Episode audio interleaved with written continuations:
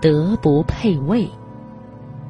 古人说有德配位，也说德不配位。我们说一个人，别人坐在这个位置上都很和谐、很太平，为什么你坐在这个位置以后，单位就接二连三的出问题，内部也不和谐呢？通常我们会说这个人的福报不够。什么是福报？德行就是福报。一个人的德行够了，福报就够了。可是我们宁愿承认自己的福报不够，也不愿意承认自己的德行不够，德不配位。有些经理人带着他的团队干得很开心，团队很和谐，大家的收入很不错，即便工作量大，大家也不抱怨。换了一个经理人，他一心想提高大家的福利，而且不让大家累着。可是为什么大家却不愿意跟着他干？很多人还想造他的反呢？还是他的德行不够，德不配位。如果他的德行够，坐在这个位置上，一定是内部和谐，外部平安。有些人发了大财，结果自己却生了大病，或者家人生了病。我们都说啊，这是福报不够，实际上就是德行不够，德不配位。一个人敢承认自己的德行不够，而不是福报不够，再通过一种方法修德，当德行提升到一定高度，就配位了。如果德行不够，坐在一个高位上，不仅自己像热锅上的蚂蚁，手下的团队也像热锅上的蚂蚁，彼此都坐卧不安。一个人的德行从哪方面体现出来呢？如何证明他的德行呢？一个德行够的人，首先一定心量大。心量大又如何体现出来呢？一个人做任何事情都不为自己考虑，不以自我为中心，考虑的是大家的利益、大家的感受，他的心量、胸襟自然就大。胸襟够了，才能容纳万物。既然胸中包含了万物，需要什么时，自然就会拥有。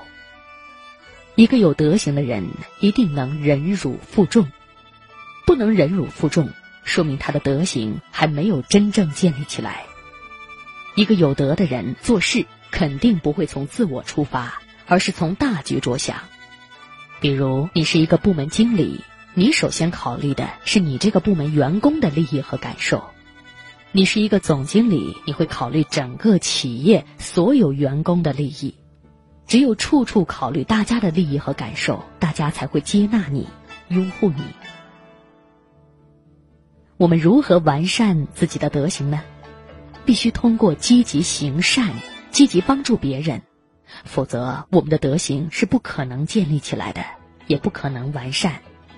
如果一个人的德行还没有建立起来，就已经有了一定的位置和影响力，结果是非常可怕的。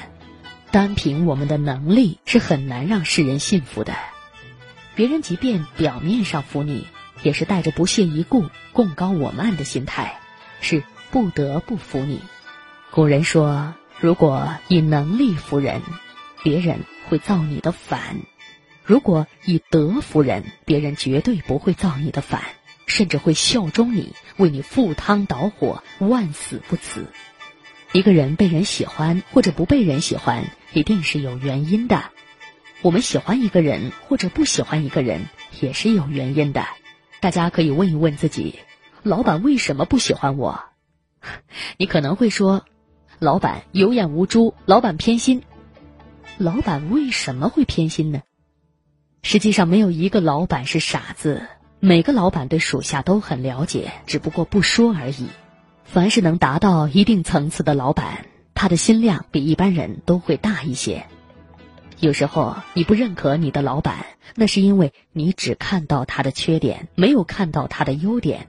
如果你的老板真的像你所说的那样一无是处，他不可能坐在那个位置上。如果你真的像你所说的那么有能耐，为什么会久居人下，没有坐在某个位置上，而且还一直在抱怨呢？只有有德行的人，才能称之为人才。单有专业知识和技能是不能称之为人才的，尤其是只有专业知识技能没有德行的人，绝对不能用，它的破坏性和杀伤力是非常大的。德行比学识、能力、技能更重要。有学识、有能力、有专业技能，没有德行，永远也找不到立足的空间，除非他先以德立足，在立德的基础上。把才华、能力施展出来。做世间事，很多人是凭手段、用心计，这些只能逞强一时，最终都会被识破、被推翻。为什么有些人一见面就让人不喜欢、不接受呢？哼，还是德行不够啊！如果你的德行够，为什么和众生没有善缘呢？善缘也是建立在德行的基础上。纵观古今历史，很多人位高权重、显赫一时，但下场都很惨，这就是德不配位。很多人有知识、有学问、有能力、有头脑、有手段，通过这些爬到了一定高度。高位置容易爬上去，但是你坐在上面，是否舒服呢？你面对的是和风细雨还是狂风暴雨呢？你受到的是八面来风的攻击还是八方来朝？所以，在此奉劝大家一句：当你碰到别人不喜欢你的时候，你不要抱怨，你越抱怨他越不喜欢你，久而久之，你没办法接受他，他也没办法接受你。当你碰到你不喜欢的人，或者他不喜欢你的时候，你除了在心中真诚的、默默的反省自己、改自己的毛病之外，没有第二个办法可以改变你们之间的孽缘。如果你和他有机缘一起共事，就不要处处把你的智慧、能力、才学显露出来，而是要想办法把你的德。培养起来，站在对方的立场，设身处地的为对方着想。有的人很有能力，做成了很多事，却遭到了同行的嫉妒、毁谤和陷害。为什么会这样呢？因为他把精力都放在能力的培养和提升上，没有放在修德上。所以，修德方为上。不是修智慧、修能力呀。其实，当你把德修好了，自然会有能力、智慧。即便没有能力、智慧，也会有外援、有智慧、有能力的人会向你靠拢，变成你的能力和智慧。